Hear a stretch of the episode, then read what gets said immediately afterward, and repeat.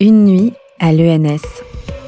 Ce podcast pousse la porte du 45 rue d'Ulm à Paris.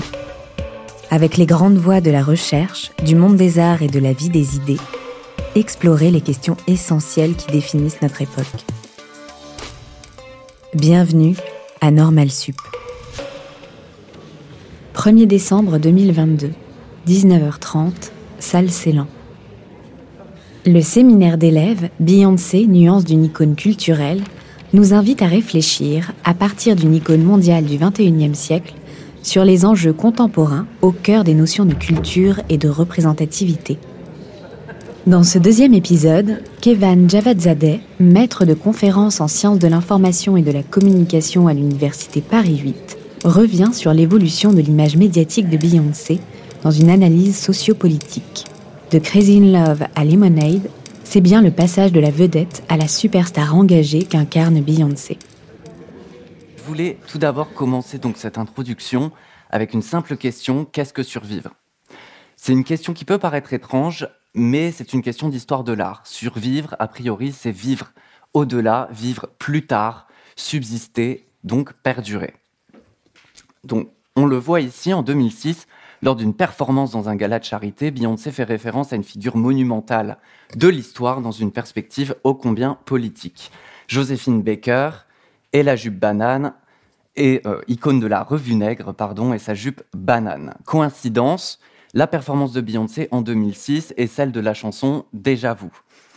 C'est là un exemple parmi tant d'autres de la référence et de l'hommage qui a deux enjeux, artistiques et politiques. Pourquoi survivre donc? Le philosophe et historien de l'art Georges Didier Huberman, dans l'image survivante, aborde le concept de survivance sous le prisme d'une persistance historique des formes à travers les époques. Selon lui, les images se filent et se transmettent selon un phénomène de mémoire collective, pardon, formant un patrimoine imaginaire culturel. comme il le dit, survivance, rémanence, revenance des formes, c'est-à-dire par des non-savoirs, par impensés, par inconscient du temps. Donc, qu'elle relève d'un impensé ou d'un inconscient ou, du, ou même d'une démarche volontaire, la récupération des formes canoniques est omniprésente. C'est même caractéristique de ce qu'on appelle aussi la postmodernité, la période postmoderne, ce concept théorisé entre autres par Jean-François Lyotard dans la condition postmoderne et qui fonctionne aussi dans les arts avec une manie ou du moins une pratique très forte de la citation par référence au passé. Il y a cette référence donc de Linda Hutchon dans Poetics of postmodernism, où elle parle de, de, de, postmoderne ironique de l'histoire. Survivance ou citation, l'œuvre et l'image fonctionnent par référence. Et cette richesse des échos, plus ou moins inattendus, euh, d'œuvres anciennes, est une des raisons pour lesquelles les images parlent. Elles passent en effet des messages culturels codés, comme dirait Roland Barthes, mais contiennent aussi des indices et des références plus ou moins subtiles. Beyoncé, comme d'autres artistes, s'inscrit dans cette optique. Euh, personnellement, donc, dans mon cursus à l'ENS, j'ai découvert l'iconographie chrétienne. Et après un petit travail de recherche, j'ai compris que l'image de Beyoncé ou sa direction artistique reposait entre autres sur une récupération assez savante de l'iconographie chrétienne dans un système de citation et de déplacement du canon de l'histoire de l'art. On pourrait partir d'une photographie, celle de l'annonce de sa seconde grossesse, postée sur les réseaux sociaux. Mais il faut rendre à César ce qui est à César. Euh, le commentaire donc de Fabien Bièvre-Perrin, qui est l'initiateur du colloque universitaire Antique-Hip-Hop dès 2017, euh, rapproche l'œuvre de la représentation topique de l'Annonciation dans l'histoire de l'art occidental. Euh, ici, donc, on a, si on compare Botticelli, l'Annonciation et cette photo de Beyoncé, Beyoncé est seule, elle est ici en humilité, une vierge en humilité, c'est-à-dire qu'elle est assise par terre. Elle est voilée, elle est seule, donc, et sans alliance. Les références sont nombreuses, mais personnellement, je suis parti d'une autre photo qui est celle du faire-part de naissance. L'image parle clairement et à mince égard. Elle est sursaturée de citations savantes et elle illustre un rapport particulier à l'histoire de l'art occidental. Donc, pour resituer, Beyoncé en 2017, où en est-elle? C'est déjà une icône de la pop culture et depuis plusieurs années, son image marketing s'est réorientée vers la célébration de sa maternité. Elle procède ici donc à un faire-part de naissance avec ses deux jumeaux. Euh, les Three Hearts, dont elle parle, qui sont issus d'un poème de, de, la poétesse Warsenshire, qui illustre les photographies et dont les productions étaient déjà présentes dans l'album visuel Lemonade, se trouvent ici présentées. L'auto-célébration de la maternité emprunte à une kyrielle de codes iconographiques, et Beyoncé, ce serait, je pense, le point central ici, procède à une reprise des figures et des codes pionniers de l'histoire de l'art occidental. Elle est vierge, elle est mère glorieuse, Pietà, Vénus, toute une gamme de références artistiques qui procèdent d'une relecture du canon dans une perspective politique. Il s'agit bien d'une célébration, comme on va le voir, de la femme noire, un geste féministe et politique, notamment dans la perspective du black feminism. Cette pratique de la référence correspond au trait fondamental du photographe, Awol Erisku, photographe donc éthiopien américain connu pour son art de la citation et du détournement des classiques. Beyoncé, si on commence donc l'analyse iconographique, Beyoncé sur cette photo, c'est un portrait centré à la symétrie parfaite. Elle présente ses deux nouveau-nés dans les bras. Elle est vêtue d'une robe donc de couleur rose avec des agrémentée pardon, de motifs bleus, violets, rouges, euh, aux multiples volants et aux multiples drapés. La chanteuse pose devant une, pose devant une imposante couronne de fleurs, on y reviendra, et sa position frontale, qui est topique dans l'art, euh, chrétien, euh, impose une certaine grandeur et une certaine majesté. Sa posture est très légèrement affaissée. Il semble que son fessier repose sur la haie qui est juste derrière. Euh, et de concert avec la tête qui est donc inclinée vers la gauche et ses enfants à la gauche rappelle très pour trait la posture de la Vierge dans l'iconographie chrétienne. On peut penser à cet égard aux maestas. Les maestas sont donc les vierges en majesté qui sont assises, non pas comme les vierges en humilité, sur un trône. Et donc, certains l'ont suggéré à l'époque euh, que la référence était claire. C'était la Madone Rucellai de Duccio, le maître euh, siennois du XIIIe, euh, ou son imitation Cimabue, la, la Maesta des Trinita. Et le cliché reprend la même inclinaison de la tête et le regard dirigé vers le spectateur. Donc il s'agit là d'une récupération du code qui est modifié légèrement. L'inclinaison, vous l'aurez remarqué, euh, sur, les, maestas est à droite et Beyoncé sur la gauche. Peut-être que là, c'est l'effet miroir de la photographie.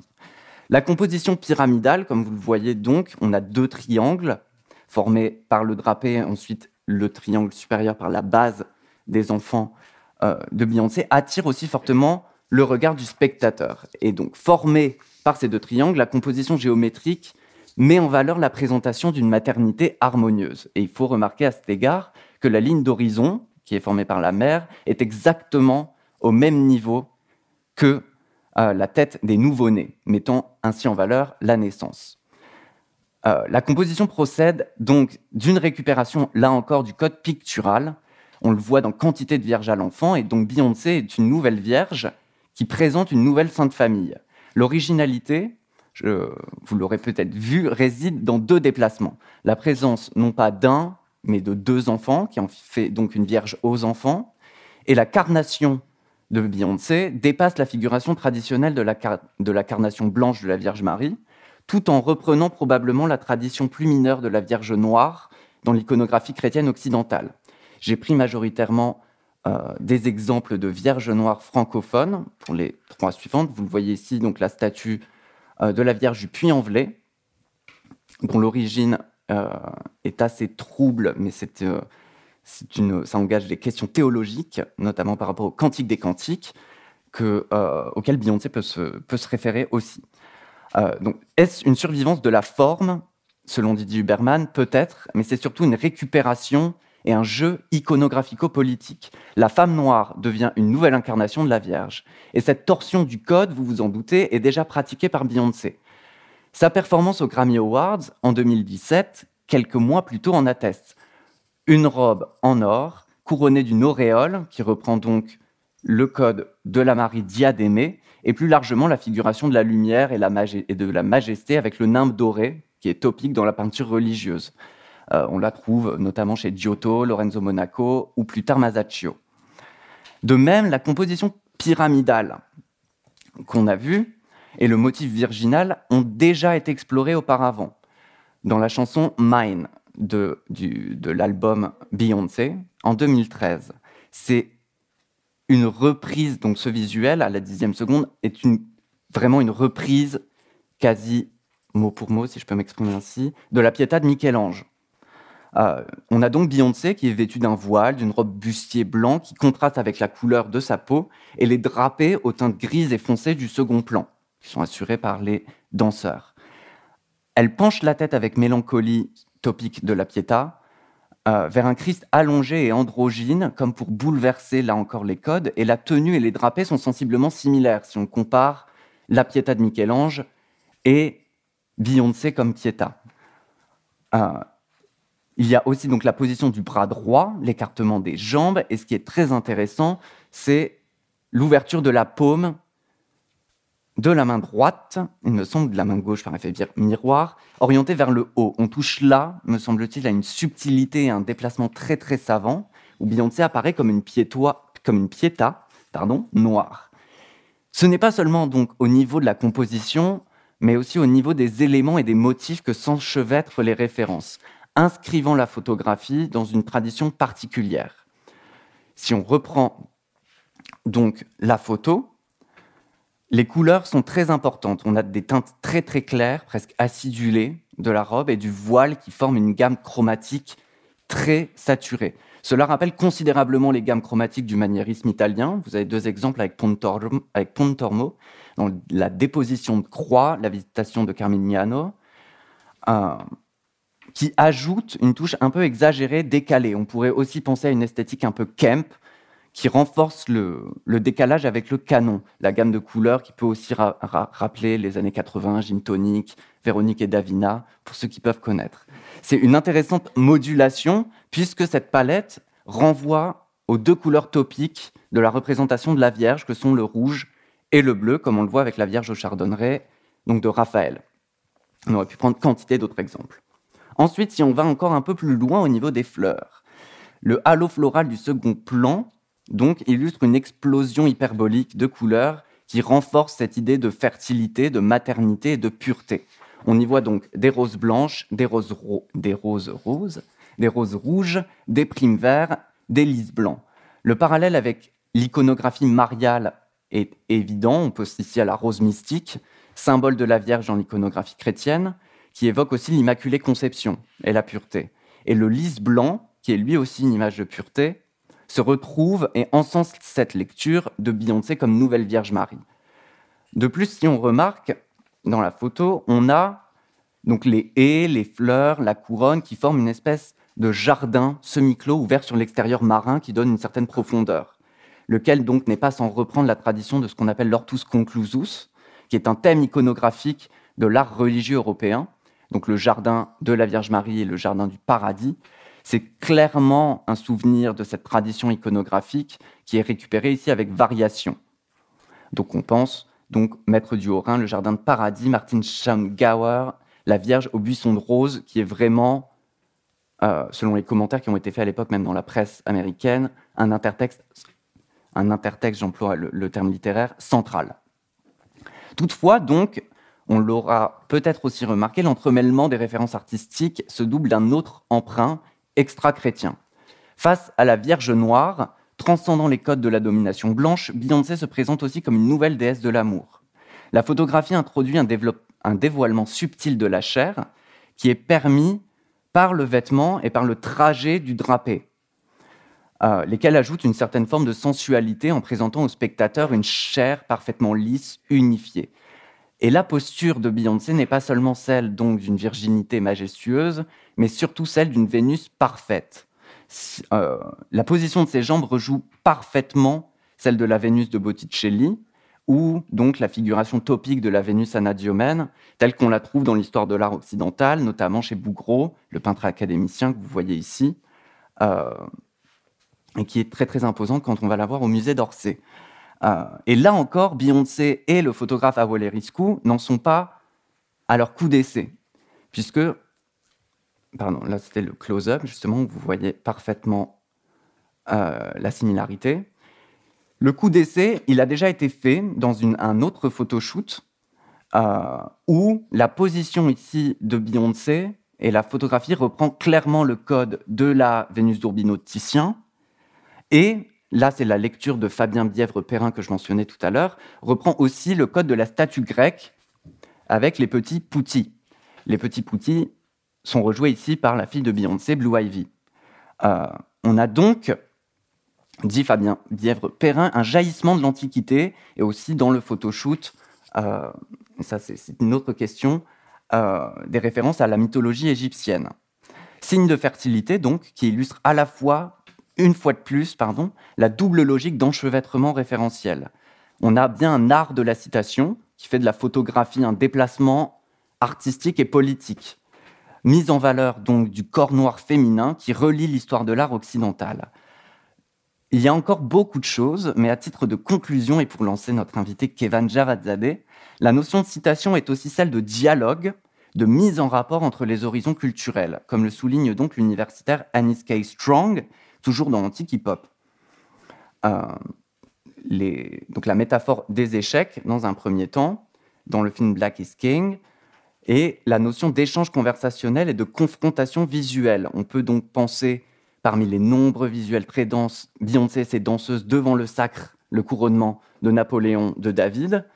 Et euh, mon, ça sera mon dernier point, Mood Forever, dans le Linky Pit, l'ouverture euh, du clip, il y a donc cette perspective de dialogue. Euh, la citation du canon occidental, elle se voit clairement dans ce dernier visuel, qui rejoue celui d'Ape en 2018, où Beyoncé et Jay-Z étaient devant la Joconde. Et cela a confirmé euh, l'humble lecture que j'avais faite il y a quelques années maintenant, puisque on trouve ça. L'art de la citation donc du canon occidental, c'est un visuel très postmoderne. Est-ce parodique? Est-ce ironique? Je l'ignore. En tout cas, il y a clairement une référence ironique au sens où on, il y a, on entend quelque chose. On y voit Beyoncé apparaître comme la Vierge Marie. Les deux jumeaux riants sont comme des nouveaux Jésus auréolés du nimbe. Blue Ivy occupe cette fois-ci la place iconographique de Saint Jean-Baptiste, euh, qui est toujours figuré euh, dans l'art occidental. Et en lieu et place d'anges portant la lumière divine ou les colombes, on trouve quoi? Des Grammy Awards. Beyoncé, donc, est une nouvelle Vierge noire avec une sainte famille noire. Elle est aussi une nouvelle Vénus. Et donc, ça engage dans cette relecture très postmoderne la question de la représentation et du canon, aussi bien dans une perspective artistique, politique, c'est topique dans l'art contemporain. Et cela trouve sûrement sens dans la, thèse d'Anis K. Strong, qui est celle de la confrontation et du dialogue, un entremêlement de références. Je me permets ici donc de renvoyer euh, on pourra peut-être en parler ensuite avec Joël, euh, à cet article qui est vraiment une mine et qui montre toute la matrice mythique que reprend Beyoncé euh, dans Black is King notamment. En tout cas, c'est donc le pouvoir de l'image qu'on va aborder dans une perspective tout aussi politique qu'iconographique et surtout médiatique avec notre invité, donc Kevin Javadzadeh, que je remercie d'être là c'est à vous, Kevan. Merci beaucoup, euh, merci beaucoup pour, euh, pour cette euh, très belle présentation et, qui ouvre effectivement très bien sur le, sur le sujet. J'aimerais commencer par dire le grand plaisir qui est le mien d'être ici à l'ENS, déjà parce que on est là pour parler de Beyoncé et donc peut-être pour clarifier mon rapport à Beyoncé, j'ai cru comprendre que, que voilà, c'était pas tout à fait le cas de votre invité la semaine dernière, mais j'apprécie en tout cas particulièrement Beyoncé et et c'est peut-être à la fois, je dis ça un peu euh, sous la forme d'une blague, mais aussi pour euh, peut-être préciser d'où je parle. Euh, c'est aussi voilà un objet sur lequel je travaille, la culture hip-hop, les musiques hip-hop, et, pas avec un rapport d'extériorité qu'on peut parfois entretenir à ces objets. Je travaille dans une perspective cultural studies et on adopte généralement un peu moins ce qui est disons qu'en tout cas, on est moins dans une, dans une tradition bourdieusienne où on met les objets à distance, où on considère, euh, même si on pense à d'autres traditions comme l'école de Francfort, que ce seraient des objets toujours euh, marketing. Donc moi, je suis beaucoup plus dans euh, la perspective qui peut être celle des cultural studies, de Stuart Hall, de Paul Gilroy, d'entretenir en tout cas aux œuvres un rapport qui est moins de mise à distance et plutôt, disons, d'être dans une démarche davantage compréhensive. donc peut-être pour, pour préciser toujours un petit peu d'où je parle, j'ai je disais, je, travaille sur les, sur les, euh, sur les musiques hip-hop. J'ai euh, donc réalisé une thèse, une thèse de sciences politiques qui a fait l'objet d'une adaptation en livre et qui en fait prolonge assez largement des observations que j'avais pu faire. J'étais amené à travailler, donc je travaille plutôt sur le rap, vous l'avez compris, mais, mais quand on travaille sur, sur le rap, en fait, on est quand même appelé à étudier Beyoncé. En tout cas, c'est un personnage incontournable cette, euh, cette idée que c'est une icône aussi, justement, on pourra, on pourra y réfléchir. Qu'est-ce qui fait de Beyoncé une, icône? Mais donc, pour, euh, euh, clarifier un petit peu, voilà, un peu les recherches, ce que je fais, je travaille donc plutôt sur les représentations, mais aussi plus généralement sur la culture de la célébrité et ses transformations en lien avec, disons, l'essor du streaming, des réseaux sociaux numériques et aussi d'un mouvement que vous connaissez bien qui est Black Lives Matter, euh, euh, et, on va voir comment ça a transformé en fait euh, la célébrité avec des injonctions beaucoup plus fortes à l'engagement pour les artistes, ce qui ne veut pas dire que les artistes n'ont pas envie de s'engager en soi, mais il y a aussi une demande plus forte du public et on pourrait dire des rappels à l'ordre pour celles et ceux qui ne le feraient pas. et on va voir comment Beyoncé aussi s'insère dans ce contexte très particulier qui est celui des années 2010 et de ce nouveau mouvement social. Donc, je remercie également très chaleureusement euh, Victor, Valentine et Joël pour euh, l'invitation euh, qu'ils et elles m'ont faite et qui, qui m'honore. un séminaire qui rencontre un très beau succès, encore une fois, si j'en crois les échos que j'ai pu, que j'ai pu avoir et qui témoigne de l'actualité de Beyoncé. Alors vous me direz pourquoi est-ce qu'on douterait de l'actualité de, de Beyoncé Qu'est-ce qui pourrait nous amener à penser qu'elle serait passée de mode? Après tout, il suffit de regarder les, les, chiffres de son dernier album Renaissance et on voit bien que voilà, Beyoncé est toujours une, euh, une star qui vend énormément, alors qui vend ou qui euh, d'ailleurs est écoutée en streaming, mais elle continue en tout cas d'être très, euh, c'est le cas de, la plupart des artistes.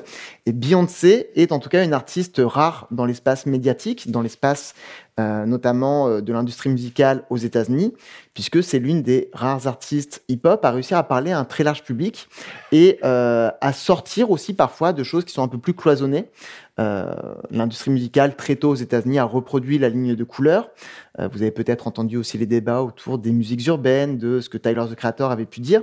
Et Beyoncé, voilà, c'est l'une des rares à pouvoir euh, peut-être naviguer un peu plus, non pas facilement, on verra que qu'il y a des moments où ça pose problème aussi, mais en tout cas à pouvoir parler notamment à un public davantage blanc et à ne pas être ramené toujours à ce côté urbain. Euh, et donc il y a aussi à un moment des réaffirmations de la part de Beyoncé qui seront, euh, qui sera très intéressant euh, d'étudier. Donc je disais un, album qui est, qui est évidemment euh, numéro un, euh, comme d'ailleurs euh, les sept précédents albums solo qu'elle avait pu avait pu sortir. Et c'est sans doute ce point qui doit nous interpeller, le fait que Beyoncé a une carrière qui est longue, très longue. Elle est présente depuis plus de 25 ans. si on prend sa carrière solo, c'est aussi voilà depuis le début des années 2000. En tout cas, Beyoncé c'est vraiment un personnage qui a une longévité rare dans dans l'industrie musicale. C'est une personne d'ailleurs qui qui à la fois parle à plusieurs générations et peut-être fait le lien entre ces générations. Elle tisse un lien, en tout cas, entre les personnes qui ont pu la découvrir avec les Destiny's Child, celles qui l'ont découverte plutôt avec, je sais pas, euh, Crazy in Love, euh, ou euh, plus récemment Drunk in Love, ou encore Break My Soul. Donc, plein de morceaux comme ça qui, finalement, sont un peu la bande-son parfois de nos vies et qui expliquent pourquoi Beyoncé peut parler autant à un public si différent, parler à autant de personnes, de personnes différentes on pourrait dire d'une certaine façon qu'il y aurait une Beyoncé pour tout le monde, pour paraphraser euh, un titre de Bell Hooks à propos du féminisme. Le féminisme est pour tout le monde. Et euh, Beyoncé, d'une certaine façon, elle est pour tout le monde, ou en tout cas, tout le monde a l'impression qu'il euh, y a une Beyoncé qui lui parle un peu plus ou qu'elle lui appartiendrait un peu plus.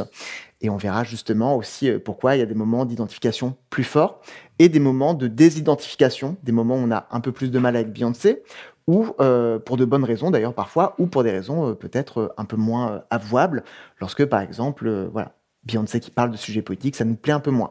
Et je dis ça notamment parce qu'il y avait eu beaucoup de débats aux États-Unis, aux États-Unis à l'époque. Donc en tout cas, c'est comme ça que moi je l'ai compris, ce, ce, ce, titre du séminaire, les nuances d'une icône, cette idée qu'il y aurait plein de nuances. Euh, donc j'ai évidemment pas le temps ici euh, d'aborder euh, d'aborder toute la littérature sur euh, sur les stars, sur la célébrité. Il y a tout un tout un champ de recherche qui existe. Alors pas que aux États-Unis, en France aussi. on peut penser même à Edgar Morin, par exemple, qui très tôt s'intéresse aux stars Après, évidemment, Bourdieu est passé par là et a dit non, non, on arrête tout. Euh, mais en tout cas, il existe un, pan de la recherche qui s'intéresse à la célébrité. Euh, on peut voilà, remonter notamment un ouvrage un peu fondateur de Richard Dyer sur, sur les stars, qui prenait Marilyn Monroe justement comme, comme objet, objet d'étude. Et là où ça va être intéressant, c'est que bah, Beyoncé, c'est pas n'importe quelle star. On pourrait dire qu'il y a d'une certaine façon une différence entre les stars et les icônes. Les icônes, ce sont des personnes sur lesquelles vont venir se cristalliser un certain nombre d'enjeux, des représentations, euh, qui, encore une fois, euh, à qui on prête un pouvoir en tout cas plus, euh, plus grand. Euh, et euh, pour, pour dire un petit peu, situer Beyoncé, Beyoncé, on peut considérer qu'elle est, en tout cas, elle joue euh, dans, dans la ligue des Elvis Presley, dans la ligue des Michael Jackson, peut-être, dans la ligue des Bob Dylan un certain nombre de personnes qui dépassent le simple cadre de la musique, qui sont devenues iconiques, évidemment, comme on le dit. Ce sont des personnes à qui on dédie des cours, des séminaires à l'ENS, des monographies aussi universitaires, qui intéressent les médias, D'ailleurs, il y aura aussi sans doute beaucoup à dire sur l'intérêt des médias euh, pour le séminaire. Hein, euh, l'université a l'air, enfin, les médias ont l'air de découvrir qu'on peut s'intéresser euh, dans les lieux de savoir à quelqu'un comme Beyoncé, comme si les deux étaient forcément incompatibles. Là où encore une fois, en réalité, ces recherches, elles existent déjà depuis depuis depuis quand même quelques années. J'allais dire une dizaine d'années, mais c'est même plus que ça en réalité. Donc Beyoncé, évidemment, occupe une place singulière dans, euh, dans l'Amérique euh, contemporaine. Elle occupe même une place singulière, on pourrait dire, dans, euh, dans l'espace médiatique globalisé. et cela pour de très nombreuses personnes qui appartiennent à ce que la féministe Joan Morgan, à qui on doit l'expression de, de féminisme hip-hop, appelle une génération post-soul, post-droit civique, post-féminisme presque. Alors on verra, est-ce que justement on est exactement dans une génération post-féministe? Il y a eu des évolutions depuis et vous voyez sans doute où je veux euh, en venir. Mais Beyoncé euh, est une figure centrale à qui on peut s'identifier jusqu'à un certain point. C'est en tout cas un repère. Euh, on peut, d'une certaine façon, essayer de repérer des grandes tendances, des évolutions, euh, on pourra se dire tiens à l'époque où euh, voilà à l'époque où Beyoncé faisait ça c'était euh, j'en étais à tel stade de ma vie et, donc d'une certaine manière là où c'est intéressant c'est de voir que c'est pas tout à fait récent. Souvent, les stars, ça prend un certain temps à ce qu'elles deviennent des icônes.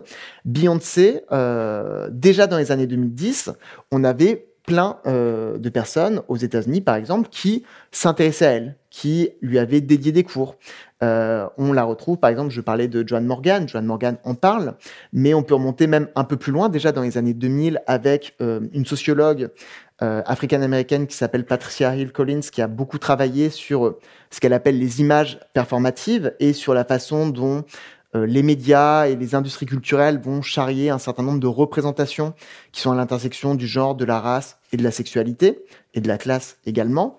bon, quelqu'un comme, comme euh, Patricia Collins s'intéresse à Beyoncé dès les années 2000. Alors, si vous la relisez aujourd'hui, vous verrez qu'elle a une, lecture critique de Beyoncé. Elle n'est pas totalement convaincue euh, par un morceau comme Bootylicious, par exemple. Elle s'inquiète un petit peu des effets que ça pourrait produire sur, euh, sur les adolescentes noires et du fait que, bon, peut-être c'est pas un très bon exemple qu'elle donne. Mais il y a aussi là des clivages générationnels, on pourrait, euh, on pourrait dire, puisque d'autres féministes africaines-américaines plus jeunes, j'ai mentionné euh, John Morgan, on peut penser à Aisha Durham également, vont généralement être bien plus euh, ouvertes, en tout cas euh, considérées davantage aussi peut-être que les contradictions qui peuvent être présentes dans l'œuvre de Beyoncé sont des contradictions qui, en fait, sont intéressantes parce qu'elles permettent plus facilement de s'identifier. On a toute une littérature justement sur on y reviendra sur les failles de Beyoncé. Euh, Beyoncé flawless, en réalité pas tant que ça. Et c'est justement ces failles qui intéressent aussi le public peut-être. C'est que c'est un personnage moins lisse que ce qu'on pourrait penser de prime abord. Et donc, euh, dès les années 2010, euh, dès le début des années 2010, on a par exemple quelqu'un comme Aisha Durham qui va estimer que Beyoncé est une figure clé pour les études féministes sur les médias donc Aisha Durham est, euh, elle est professeure de, médias et communication euh, aux États-Unis. Elle va être l'une des personnes qui vont contribuer à créer un champ d'études euh, qui en fait est un champ d'études féministe dans l'étude des médias et de la communication, avec un intérêt marqué pour les représentations médiatiques issues des musiques hip-hop, ce qui arrivera un peu plus tard en France, mais il y a quand même aussi cette tradition d'une certaine façon. En tout cas, elle va nous dire que Beyoncé, c'est un très bon objet d'étude pour comprendre la façon dont la culture de la célébrité va être produite à l'intersection de différentes catégories de la différence, qu'il s'agisse du genre, de la race, de la classe, de la sexualité et d'autres choses encore.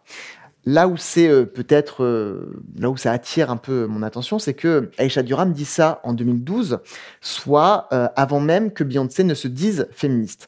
Et donc là aussi, on pourrait dire, je sais que c'est l'objet d'une séance prochaine, donc promis, je n'en dirai pas, pas beaucoup de choses, mais on peut aussi considérer que, voilà, penser qu'on a besoin d'attendre que Beyoncé se dise féministe pour dire que ces morceaux sont féministes, en fait, euh, bah, on peut aussi avoir d'autres lectures, considérer qu'il y a des, euh, réceptions, des appropriations, par exemple, féministes de Beyoncé, avant même 2013, avant même qu'elle se dise féministe. Et là-dessus, hum, on, pourra y, revenir. Donc, déjà avant euh, des albums qui marqueront un tournant et sur lesquels je reviendrai, qui sont Beyoncé et Lemonade, il y a déjà, d'une certaine façon, on a déjà consacré Beyoncé en icône culturelle, alors même qu'encore une fois, elle n'est pas encore féministe, en tout cas elle se dit pas féministe, et elle n'a pas encore cette, euh, cette image d'artiste engagée. Parfois même, on lui reprocherait euh, d'être un peu trop lisse, de pas suffisamment prendre position, etc. Alors, on lui reproche de ne pas avoir pris position. Elle le fait quand même un petit peu déjà dans les années, dans les années 2000, euh, vers la fin des années 2000, notamment lorsqu'elle va soutenir Barack Obama. elle va soutenir Barack Obama, mais en réalité, on peut se dire, bon, elle le fait comme plein euh, d'Américaines et d'Américains, comme aussi euh, énormément de personnes dans les musiques hip-hop, beaucoup d'artistes de rap ou de RB qui s'engagent auprès euh, du candidat démocrate, qui à ce moment-là a une image un peu plus consensuelle. les mots d'ordre d'espoir, par exemple, que porte le candidat, et le symbole qu'il incarne, le fait que ça pourrait devenir le premier président noir des États-Unis, font que ça peut être lu aussi comme un engagement partisan mais un engagement aussi, surtout auprès d'une personne, auprès d'un candidat qui ne fait peut-être pas l'unanimité, mais est moins clivant euh, que ça sera le cas dans les années, euh, dans les années qui suivent. Euh, Beyoncé aussi pour mesurer un peu à la fois son poids et euh, l'évolution qu'elle va prendre aussi. Pourquoi est-ce que c'est déjà une grande star, mais elle va devenir euh, encore plus, elle va devenir une star euh, encore plus grande C'est que elle est choisie, par exemple, pour interpréter au bal d'investiture d'Obama. C'est elle qui va chanter la chanson de Etta James At Last. Etta James qu'elle avait d'ailleurs interprété dans le film Cadillac Records. bon, la carrière d'actrice de Beyoncé, a priori, vous vous en êtes rendu compte, c'est pas exactement pour ça qu'on va la retenir icône de la musique, icône de la culture populaire, un peu moins icône du cinéma. Mais après tout, euh, peut-être qu'il y a des reconversions à venir. Voilà, on va juste voir un petit extrait. Et aussi, c'est euh, là où euh, c'est déjà un, honneur qu'on lui fait d'une certaine façon, et ça montre le poids de Beyoncé, c'est que elle va interpréter ce titre pour la première danse de Barack Obama et de Michelle Obama depuis qu'il a été élu. Donc là où c'est intéressant aussi avec, cette, euh, avec ce, ce, ce, ce morceau qu'interprète Beyoncé, c'est que c'est pas un de ses morceaux à elle. On fait appel à elle, mais pour euh, la faire chanter le morceau d'une autre. Alors on peut lire ça de plein de façons. Encore une fois, elle a interprété euh, Etta James dans un film. c'est aussi une façon un peu de rendre hommage un peu à cette, cette, ces musiques populaires noires américaines et de se situer dans une longue tradition. mais on peut aussi se dire que c'est peut-être parce que les musiques hip-hop sont pas encore tout à fait euh, légitimes. Euh, on sait d'ailleurs que Obama va progressivement recentrer ses playlists, par exemple, sur le rap, sur le R&B. Euh, dans un premier temps, c'est pas exactement ce qu'il déclare aimer. Et puis à un moment, bon, on peut supposer qu'il se rend compte qu'il y a quand même un pouvoir mobilisateur de, des artistes hip-hop qui est important, que le Parti démocrate d'ailleurs a longtemps sous-estimé, si bien que quand John Kerry à un moment fait des appels du pied les artistes hip-hop, ça ne les intéresse pas du tout et ils vont pas répondre à l'appel. Mais, euh, mais progressivement, encore une fois, euh, Beyoncé devient plus légitime, les artistes de rap deviennent plus légitimes, même si c'est euh, une légitimité qui est contestée. on va accuser par exemple Barack Obama d'organiser des barbecues hip-hop à la Maison Blanche. vraiment, c'est horrible. Il reçoit Jay-Z et Beyoncé. comment est-ce qu'il peut, comment est-ce qu'il peut faire ça? On fait un saut dans le temps et on passe à 2013 lorsque Barack Obama est réélu avec euh, un peu moins d'enthousiasme qu'en 2008. Euh, il y a eu un exercice du pouvoir qui a un peu entamé son crédit à la fois auprès, euh, auprès des, disons, des artistes de rap et aussi auprès d'une partie de la communauté africaine-américaine, mais il est quand même réélu. Il est quand même réélu. Et cette fois-ci, alors on fait venir Beyoncé pour interpréter l'hymne national lors de la cérémonie d'ouverture. C'est, vous vous en doutez, un, honneur encore plus grand. Euh, pour la petite histoire, c'était Aretha, Franklin qui l'avait interprété euh, cinq ans auparavant. Et alors, bon, elle va en plus chanter en playback. Pour sa défense, il semblerait que les conditions météo n'étaient pas forcément réunies euh, pour qu'elle chante, pour qu'elle chante en direct, mais en tout cas, c'est une version préenregistrée. Alors, on pourrait se dire après tout que ses talents d'actrice ne sont pas si mauvais que ça. C'est euh, convaincant lorsque lorsqu'elle fait du playback. Euh, mais bon, je, je, je, vous ai mis cet extrait encore une fois pour mesurer un peu des évolutions aussi en termes de, de statut qu'occupe Beyoncé. Euh, il y a plusieurs Beyoncé, c'est important d'en rendre compte. Il y a la Beyoncé des Destiny's Child, il y a la Beyoncé qui lance sa carrière solo, et il y a la Beyoncé qui va aussi progressivement euh, devenir vraiment euh, voilà, un personnage central euh, à qui on demande de venir euh, à qui on demande de venir chanter l'hymne national.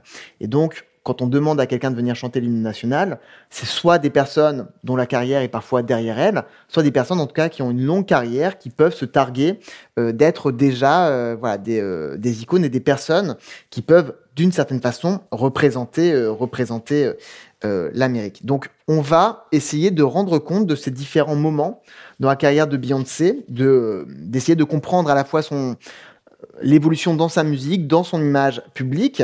Et euh, alors, on pourrait remonter au Destiny's Child, mais euh, le temps, euh, le temps est un peu court, donc évidemment, on ne va pas faire ça. On va commencer par sa carrière solo, en essayant de revenir sur différents moments, encore une fois, qui vont être un peu marquants.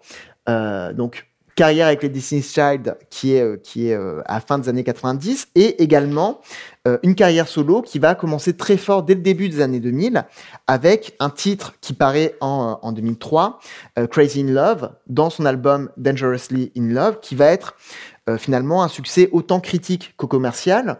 Elle va remporter 5 Grammy Awards pour cet album. Le disque va être multi, multi certifié platine. Euh, et c'est en réalité à ce moment-là un peu un test grandeur nature. Euh, Beyoncé, elle est euh, membre des Destiny's Child.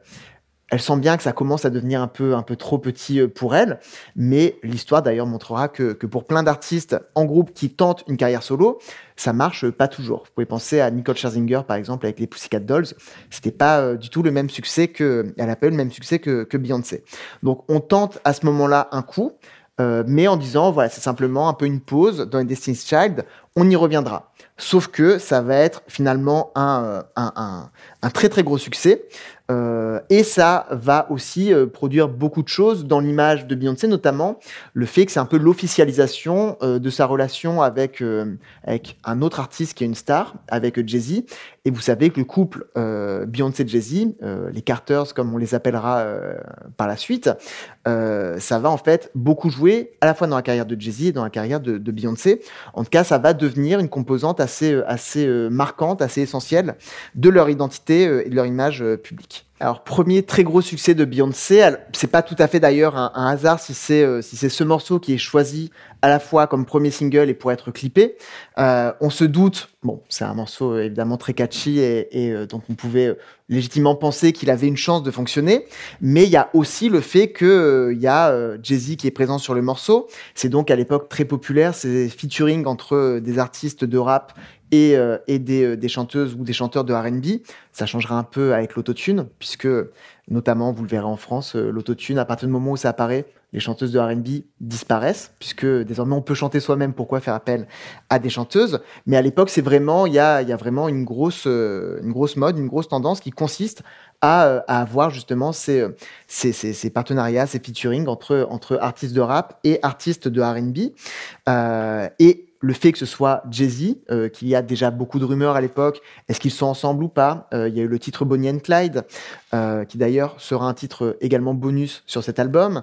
On va en tout cas jouer sur, sur cette image qui qu'on retrouve à différents moments hein, dans la culture hip-hop. Il y a également eu Lil Kim et, et The Notorious B.I.G. par exemple. Donc plein de choses comme ça qui sont vraiment dans l'air du temps, un peu comme le clip d'ailleurs, avec euh, euh, des poses assez suggestives, des plans qui sont euh, là aussi resserrés, etc. Donc plein de choses finalement qui sont, bah, qui, à la fois sont caractéristiques du R&B et des, clips de rap de l'époque, et aussi témoignent, on va dire, de, la mise en scène d'un pouvoir de séduction de la part de Beyoncé. C'est pas surprenant si on repense encore une fois à Bootylicious euh, qui est sorti quelques années quelques années plus tôt. Là où généralement c'est un peu moins c'est un peu moins relevé, c'est que on, joue aussi déjà sur sur cette cette image de la célébrité. Euh, Beyoncé met en scène le fait qu'elle est célèbre. Il y a, euh, si, euh, si on, arrête cette, cette vidéo, si on y revient, il y a tout ce moment où il y a les objectifs, les flashs, etc. Et donc c'est là aussi déjà un moment où Beyoncé voilà, met en scène le fait qu'elle est célèbre. Et ça, c'est quelque chose qu'on retrouvera à plein de moments de son, de son œuvre. En tout cas, une conscience de son statut et de, du fait que ce n'est pas, voilà, c'est pas encore une fois n'importe quelle star ce qui pourrait euh, rejoindre euh, une tradition de l'ego trip, par exemple, dans, la culture hip-hop, mais, euh, mais c'est aussi un, statut qui est renforcé voilà, par, plein de, jeux de citations, de renvois aussi. On peut penser à Jay-Z, voilà, qui, qui va à, à plein de moments la citer, d'autres artistes. donc, la carrière de Beyoncé est lancée à ce moment-là, et ça paraît encore une fois évident rétrospectivement, mais voilà, rien ne disait que Beyoncé en solo, ça allait forcément marcher. Donc là, c'est un premier tournant. On se, dit, bon, bah oui, en fait, euh, désormais, Beyoncé, elle est trop grande pour être Destiny's Child, plus besoin d'elle, on passe à une carrière solo. Autre moment qui va être, qui va être euh, important dans la carrière de Beyoncé, et là, ça fait un peu un, saut dans le temps, ça va être l'album Fort, son quatrième album. C'est le premier, en fait, euh, enfin, c'est l'album qui marque une forme d'émancipation aussi. Donc, on va dire que, que Dangerously in Love, c'était l'émancipation du format euh, groupe. Euh, on va avoir son quatrième album qui est une émancipation euh, peut-être à, la fois figurée, mais aussi quelque chose de très très concret, puisqu'elle rompt, en tout cas, elle, elle, elle remercie son père qui jusque-là était son manager. Donc c'est un album dans lequel elle, elle revendique une forme euh, d'émancipation, le fait que désormais elle veut gérer elle-même sa carrière.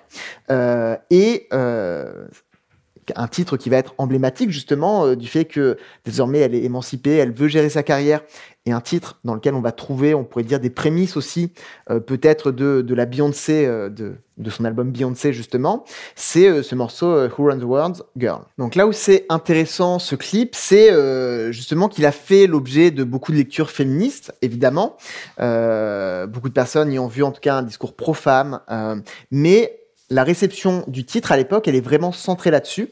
Euh, elle est centrée là-dessus et beaucoup moins sur une autre dimension qui pourtant sera également très importante dans la carrière de Beyoncé, euh, qui est déjà en fait un petit peu présente ici. Euh, on ne parle pas à l'époque, par exemple, du fait qu'il y a beaucoup de femmes, par exemple, avec une afro, qu'on a le point levé, qu'on a une esthétique, en tout cas, euh, qui euh, renvoie plus directement euh, à l'histoire, à des traditions noires américaines.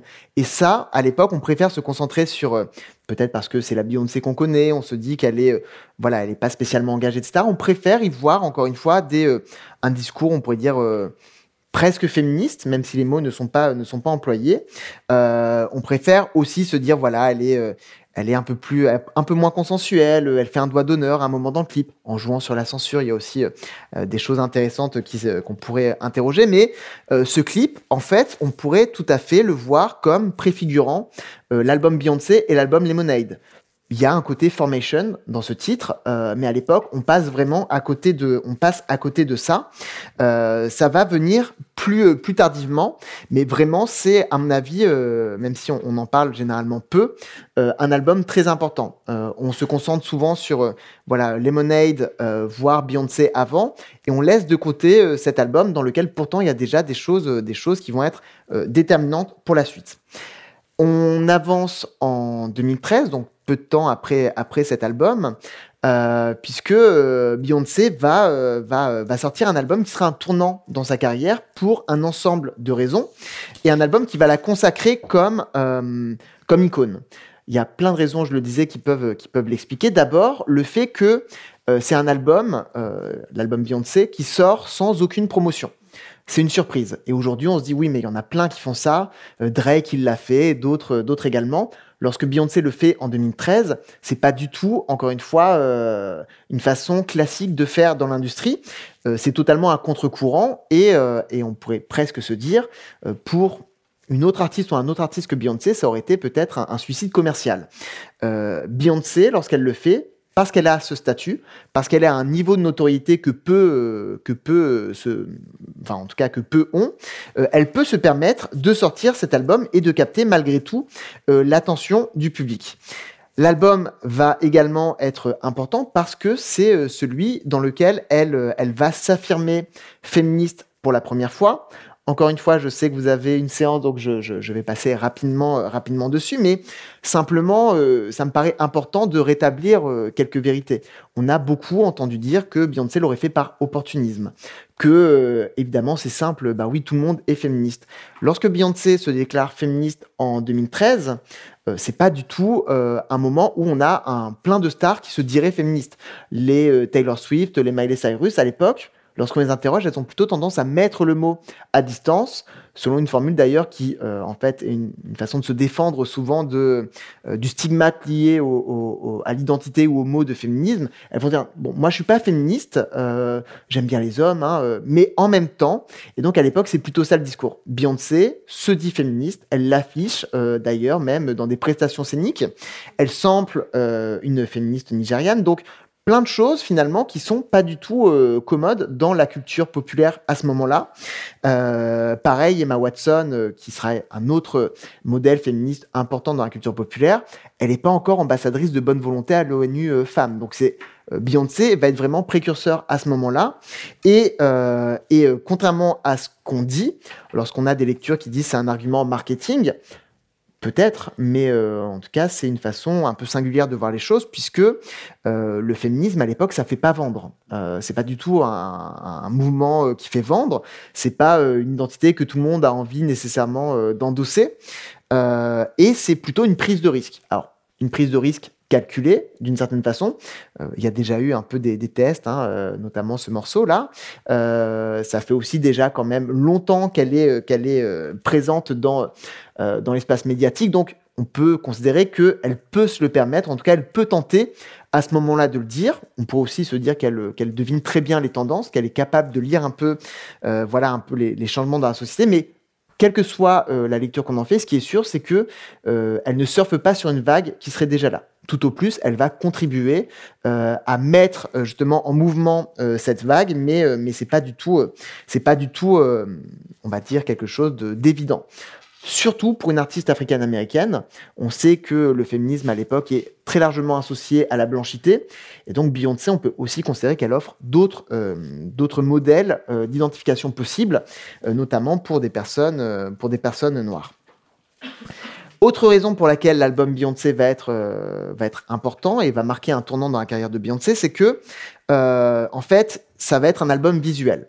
C'est un album qui sort par surprise et un album qui est euh, qui peut se comprendre comme un film. Euh, il y a en réalité des clips pour absolument tous les morceaux et des clips qui sont qui sont généralement quand même euh, voilà il y, a une attention en tout cas aux questions de visualité et on peut euh, se dire aussi peut-être, on, peut laisser Beyoncé en parler, puisqu'elle va euh, faire le service après-vente, on pourrait dire, de l'album, en tout cas faire la promotion après coup, pour défendre ce choix d'un album visuel.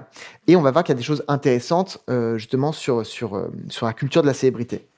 Donc là aussi, on pourrait se dire, c'est déjà quasiment la préhistoire. Hein. Elle parle des iPods, du fait qu'on n'écouterait plus les albums, etc. Il y a des choses qu'on retrouve aujourd'hui, mais euh, là où ça va être intéressant, c'est qu'elle sent aussi quand même, euh, on va dire, le, la puissance d'attraction de l'image, la puissance évocatrice de l'image. Et c'est quelque chose, alors évidemment tous les artistes font, euh, font des clips, mais elle va euh, être l'une de celles qui investit le plus le format.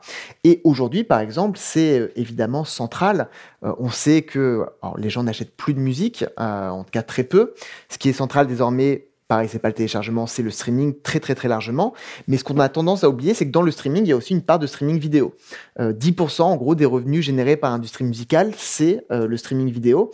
Et Beyoncé, avec ses albums, va aussi contribuer en fait à euh, remettre le format clip et, et, à dire voilà, il y a aussi un intérêt à aller regarder, à aller regarder la musique. Et un autre point qui est, qui pour le coup est vraiment vraiment très intéressant, c'est que il y a la référence à Michael Jackson et la référence à Michael Jackson, évidemment, elle n'est pas, euh, elle n'est pas fortuite. Si elle le fait, c'est aussi parce que voilà, elle, elle, en tout cas, elle a la prétention de pouvoir se mesurer à Michael Jackson, d'essayer de laisser une trace comme lui. Et donc, c'est aussi un album, on pourrait, c'est des formules évidemment journalistiques, tout ça, mais l'album de la maturité, comme on l'entend parfois, en tout cas, c'est un album d'une artiste qui a conscience, qui a conscience que elle cherche à laisser une trace qu'elle cherche à laisser une trace, qu'elle euh, elle cherche des choses parfois un peu plus peut-être audacieuses. Ça se retrouvera d'ailleurs dans, euh, dans les euh, productions qu'elle va utiliser, qui sont plus expérimentales. On a de l'électro, de la soul, des choses qui tirent un peu plus vers, vers le, aussi vers des sonorités plus rap par moment. C'est un album aussi d'une euh, non plus simplement euh, la jeune femme qui était Beyoncé, désormais c'est euh, aussi la mère de famille, l'épouse, sans jamais se laisser enfermer dans ses statuts.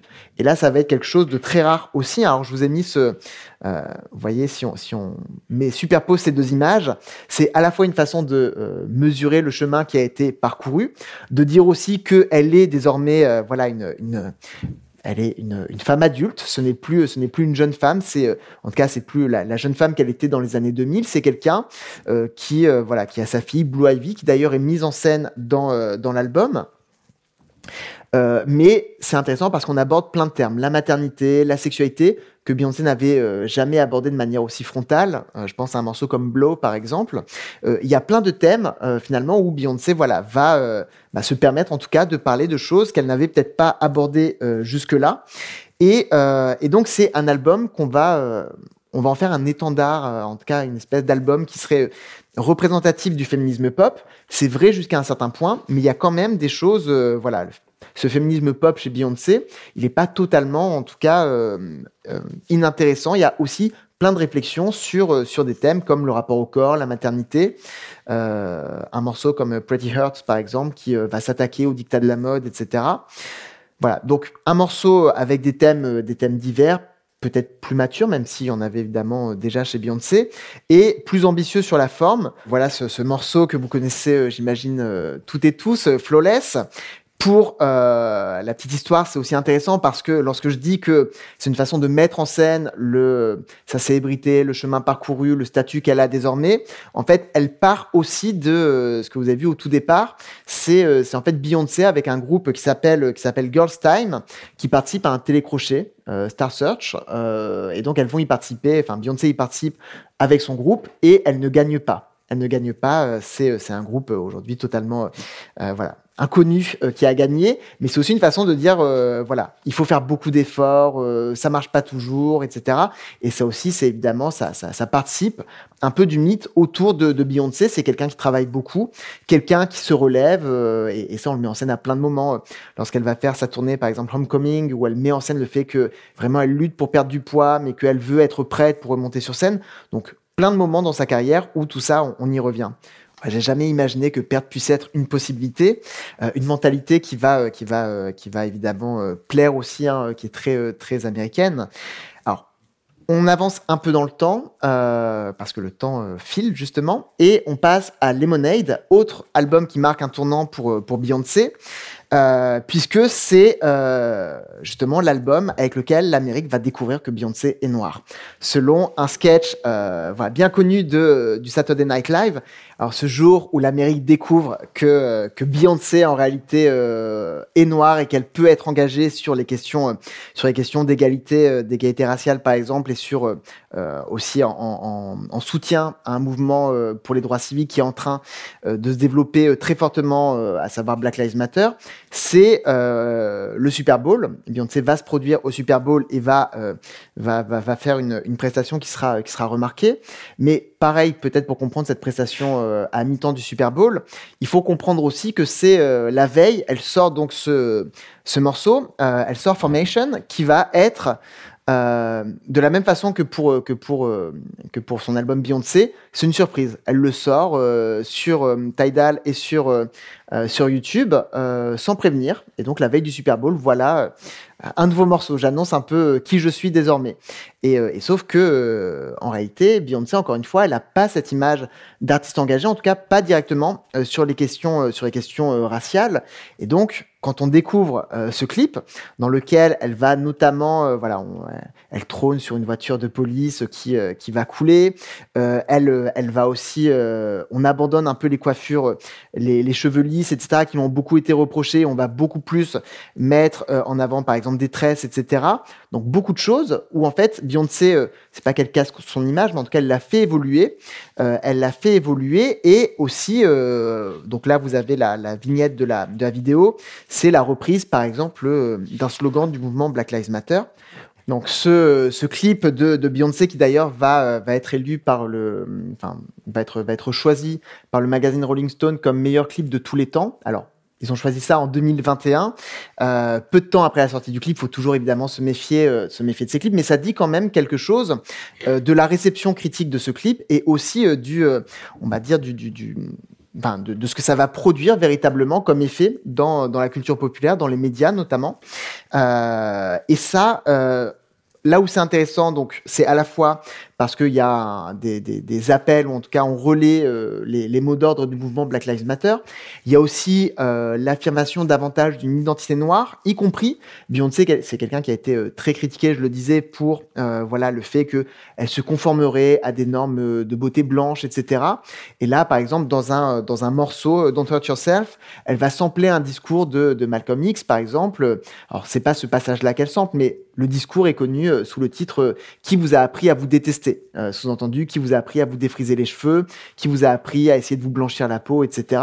Et donc, c'est assez intéressant que ce soit Beyoncé qui fasse ça, alors même que c'était précisément euh, ce que beaucoup, ce que beaucoup lui reprochaient. Euh, les paroles, on retrouve, on retrouve cette même idée lorsqu'elle dit qu'elle aime son son enfant avec ses babyères, avec son afro, qu'elle aime son nez de noir et ses narines de Jackson 5. Ces choses-là encore, c'est vraiment, enfin, ce sont des paroles que on n'avait encore jamais entendu chez Beyoncé. Et même euh, dans le R&B c'était pas exactement c'était pas exactement les paroles qu'on retrouvait. Dans le rap oui il y avait on va dire une, une forme de, de, de célébration peut-être plus grande parfois de l'identité noire un, un, jeu aussi sur les stéréotypes etc mais c'était beaucoup moins présent euh, dans le R&B et donc Beyoncé là aussi c'est en ça qu'elle est une artiste une artiste singulière. C'est que elle euh, bah, elle politise un genre dont on considère qu'il l'est euh, notoirement peu. Donc Beyoncé à ce moment-là, elle va, elle va aussi, euh, elle va aussi euh, contribuer à, faire changer les lignes un petit peu dans les musiques populaires. Ce qui s'explique par, encore une fois, cette apparition d'un mouvement, d'un mouvement euh, singulier qui est Black Lives Matter, avec une forme de reconfiguration des luttes minoritaires, pour reprendre les termes d'Audrey Célestine et de Nicolas Martin Breteau, un mouvement euh, qui euh, se, disons, qui naît en 2013, mais qui prend vraiment de l'ampleur à partir de 2014. Donc après les morts et des acquittements évidemment extrêmement controversés, la mort de, soit d'adolescents, soit de jeunes ou moins jeunes hommes noirs, pas que des hommes d'ailleurs, euh, mais en tout cas, le mouvement va prendre de l'ampleur et euh, on pourrait dire que d'une certaine façon, euh, en fait, les artistes dans la culture hip-hop vont s'identifier euh, très fortement à ce mouvement, ce qui sans doute s'explique par ce que va dire, euh, alors vous avez ici Patrice Cullors, à qui on doit le hashtag justement Black Lives Matter, c'est l'une des trois, des trois personnes à qui on doit euh, à qui on doit le mouvement, on pourrait dire, qui explique justement le rôle des réseaux sociaux numériques. Comment est-ce que les réseaux sociaux numériques ont changé la donne, notamment parce que on a une mise en visibilité beaucoup plus importante euh, des cas de violence sur des personnes noires, le fait qu'il y ait des homicides documentés, euh, qui soient relayés, etc. Elle dit voilà, ça produit en fait un effet psychologique euh, chez les personnes qui sont exposées à ces vidéos et qui vont se dire mais en fait, ça aurait pu être moi. Et de fait, beaucoup d'artistes vont exprimer un petit peu le fait qu'elles s'identifient aux victimes. Je vous mets ici un exemple, Nicki Minaj par exemple, qui va dire voilà, je me suis renseigné sur euh, Sandra Blend, une, une femme noire qui est morte en cellule euh, dans des circonstances euh, douteuses, et, euh, et donc euh, Nicki Minaj va attirer l'attention encore une fois du public sur ces enjeux en disant voilà, vraiment je me suis senti concerné. Je me dis moi aussi j'ai euh, une grande bouche, je parle beaucoup, peut-être que j'aurais pu dire quelque chose qui déplaît à un policier et me retrouver euh, à la place de cette femme. Plein d'autres artistes, J. Cole, on peut penser également alors, voilà, il dit ça aurait pu être moi ou ça aurait pu être mon meilleur ami.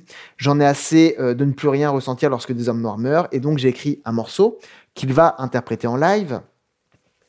On a également Kendrick Lamar, qui voilà figure bien connu de du rap et dont le morceau Alright va d'ailleurs devenir en fait l'hymne du mouvement Black Lives Matter. On a ici une politisation très forte de la scène par Kendrick Lamar, qui d'ailleurs interprétera euh, peu de temps après avec, euh, avec Beyoncé un autre titre, Freedom, euh, qui peut également être lu comme une intervention dans le débat public à propos de ce mouvement, de ce mouvement Black Lives Matter. et donc on a des artistes, dont Beyoncé va faire partie, je vais y revenir dans quelques instants, qui vont vraiment investir la culture populaire, qui vont considérer que c'est un espace de contestation stratégique qui permet, encore une fois, de, de faire entendre des choses qu'on entend peu ou qu'on entend moins dans les médias euh, généralistes, par exemple, dans les médias grand public. Et donc, ce sont des artistes qui se sentent une forme de responsabilité euh, de porter la parole aussi peut-être des sans-voix ou des personnes qu'on entend moins. Euh, alors, on verra d'ailleurs que cette responsabilité, ce que Karim Amou appelle par exemple à propos du rap français un mandat de responsabilité minoritaire, d'autres, on pourrait considérer que c'est un fardeau. certaines personnes, comme la Mercer, théorisent par exemple un fardeau de la représentation puisque les minorités ethno-raciales, notamment les personnes noires, sont peu présentes dans les médias, on s'attend à ce que chaque personne qui soit présente porte euh, en fait la parole de l'ensemble du groupe, donne un avis, etc. Et on aura des artistes comme euh, Lil Wayne par exemple ou Azap Rocky qui diront mais euh, je suis un artiste, je suis pas un homme politique, j'ai pas du tout envie de prendre position sur ces sujets. Généralement, ça se passe pas très bien. On est rappelé à l'ordre, on est interpellé, et donc souvent, soit les artistes doivent s'excuser, soit ils doivent en tout cas prendre position et euh, au moins ne serait-ce que, donner le sentiment qu'on s'y intéresse un, un, tout petit peu. Et, euh, donc ces injonctions à l'engagement, en fait, euh, elles vont être très fortes, sans dire que c'est ça qui explique aussi le discours politique qu'on a, par exemple, chez Beyoncé. Encore une fois, Beyoncé, elle le fait assez rapidement et elle fait des choses également parfois dans l'ombre. elle va donner de l'argent, par exemple, au mouvement. Elle va produire des documentaires avec, avec Jay-Z. Euh, elle va euh, en fait faire libérer des manifestants qui ont été, euh, qui ont été arrêtés, elle va payer leur caution et ce qu'elle va faire surtout, c'est qu'elle va mettre sa notoriété au service en fait du mouvement ou de la mise en visibilité en tout cas du mouvement.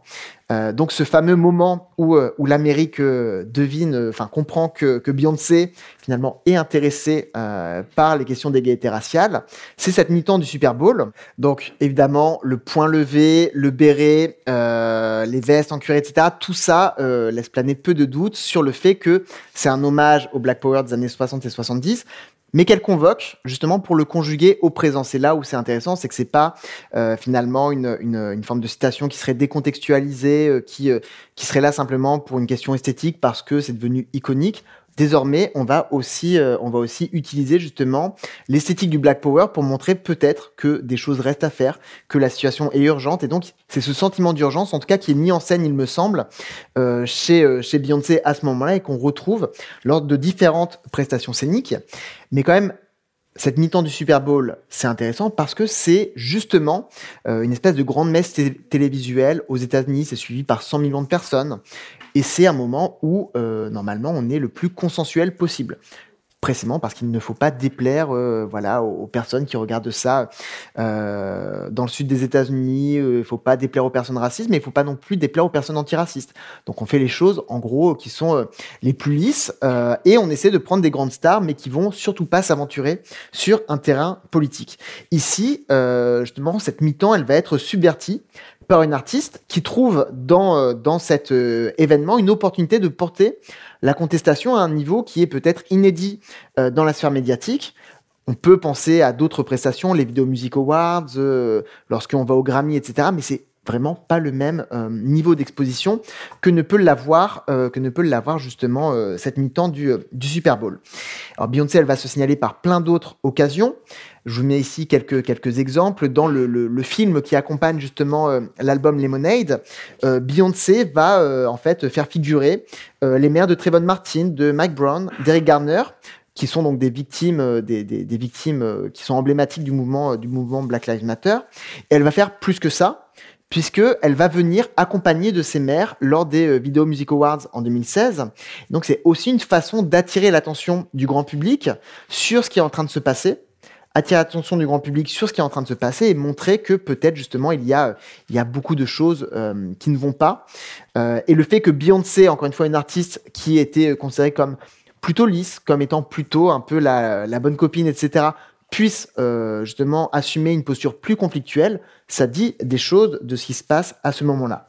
Donc loin du discours en fait éculé sur, euh, on dirait le, caractère opportuniste euh, des engagements de Beyoncé, on peut aussi considérer qu'elle a été d'une certaine façon à l'avant-garde de ce mouvement ou de cette dynamique d'engagement des artistes dans la culture hip-hop au cours des années 2000 elle s'est peut-être sentie une responsabilité particulière en tant que célébrité noire. Et donc, généralement, les célébrités euh, qui appartiennent aux minorités ethno-raciales, il y a des études qui ont été faites, mais on, va souvent considérer qu'elles sont à la fois extraordinaires et ordinaires.